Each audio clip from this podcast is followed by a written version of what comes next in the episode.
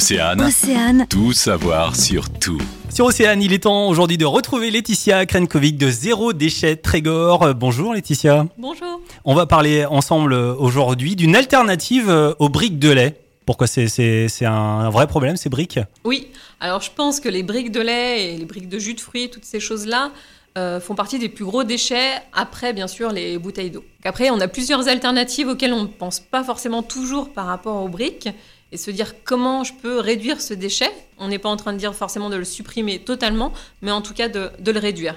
Donc euh, selon les endroits où nous habitons, on peut encore aller le chercher euh, à la ferme, ça existe encore hein, dans Oui. plusieurs endroits où on peut amener ces bouteilles, elles sont consignées, on les ramène chaque semaine. Sinon, si on n'a pas le temps, parce que j'entends souvent euh, ça, on peut aussi trouver d'autres alternatives, comme euh, faire son lait végétal, qui permettrait ainsi de réduire euh, notre consommation de produits laitiers, qui est donc à fort impact sur, sur la planète, et en même temps réduire nos déchets. Et comment on peut faire justement son, lait végétal Alors c'est super simple et souvent on s'en fait vraiment une montagne alors que c'est vraiment simple. Euh, le lait végétal, il suffit de faire tremper toute une nuit ses amandes ou ses noisettes. Le lendemain, on enlève cette eau qu'on peut utiliser pour arroser ses fleurs.